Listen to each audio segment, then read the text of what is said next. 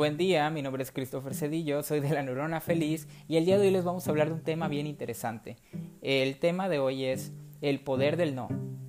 ¿A quién en algún momento eh, no le ha pasado eh, que ya en defecto, por defecto, perdón, eh, suele decir no me va a salir bien esto, no puedo hacer esto, no lo voy a lograr? Estas palabras se vuelven tan parte de ti que ya lo haces por defecto Hace mucho tiempo eh, yo había leído un cuento pequeño que trata sobre un elefantito eh, que está en un circo, ¿no? Y ese elefante, la manera en la que lo tenían atado o atrapado, era simplemente con un palo de madera y un cordón. Lo tenían amarrado, ¿no? De una pata. Eh, entonces el elefantito creció y creció y llegó un punto donde el elefante era muy grande y fácilmente podía romperlo pero se acostumbró tanto a tener esa vara que ya ni siquiera lo intentaba, ya ni siquiera se esforzaba. Entonces, eh, a veces es lo que sucede, ¿no? Sucede que las personas nos vamos poniendo ese no puedo y en realidad es un no quiero. Eh, no es un, es un no quiero, pero entonces hay que decir, ¿por qué no quiero?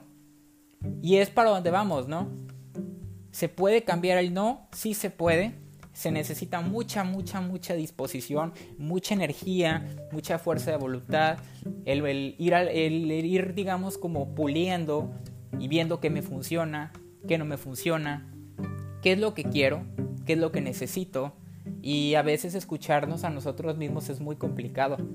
Eh, sobre todo cuando estamos acostumbrados más a querer escuchar al otro, ¿no? Entonces es importante también darte tu espacio, reflexionar y poco a poco ir modificando esos hábitos eh, que, anteriormente, esas reglas autoimpuestas que uno decidió creer y frenarlas. Entonces si decías no puedo, cámbiatelo por el por qué no puedo o por qué no quiero. Entonces ya no nada más estás dando una negativa, estás dándote a ti mismo una solución, ¿no? Estás viendo una alternativa para poder llegar a ser una mejor versión de ti cada día.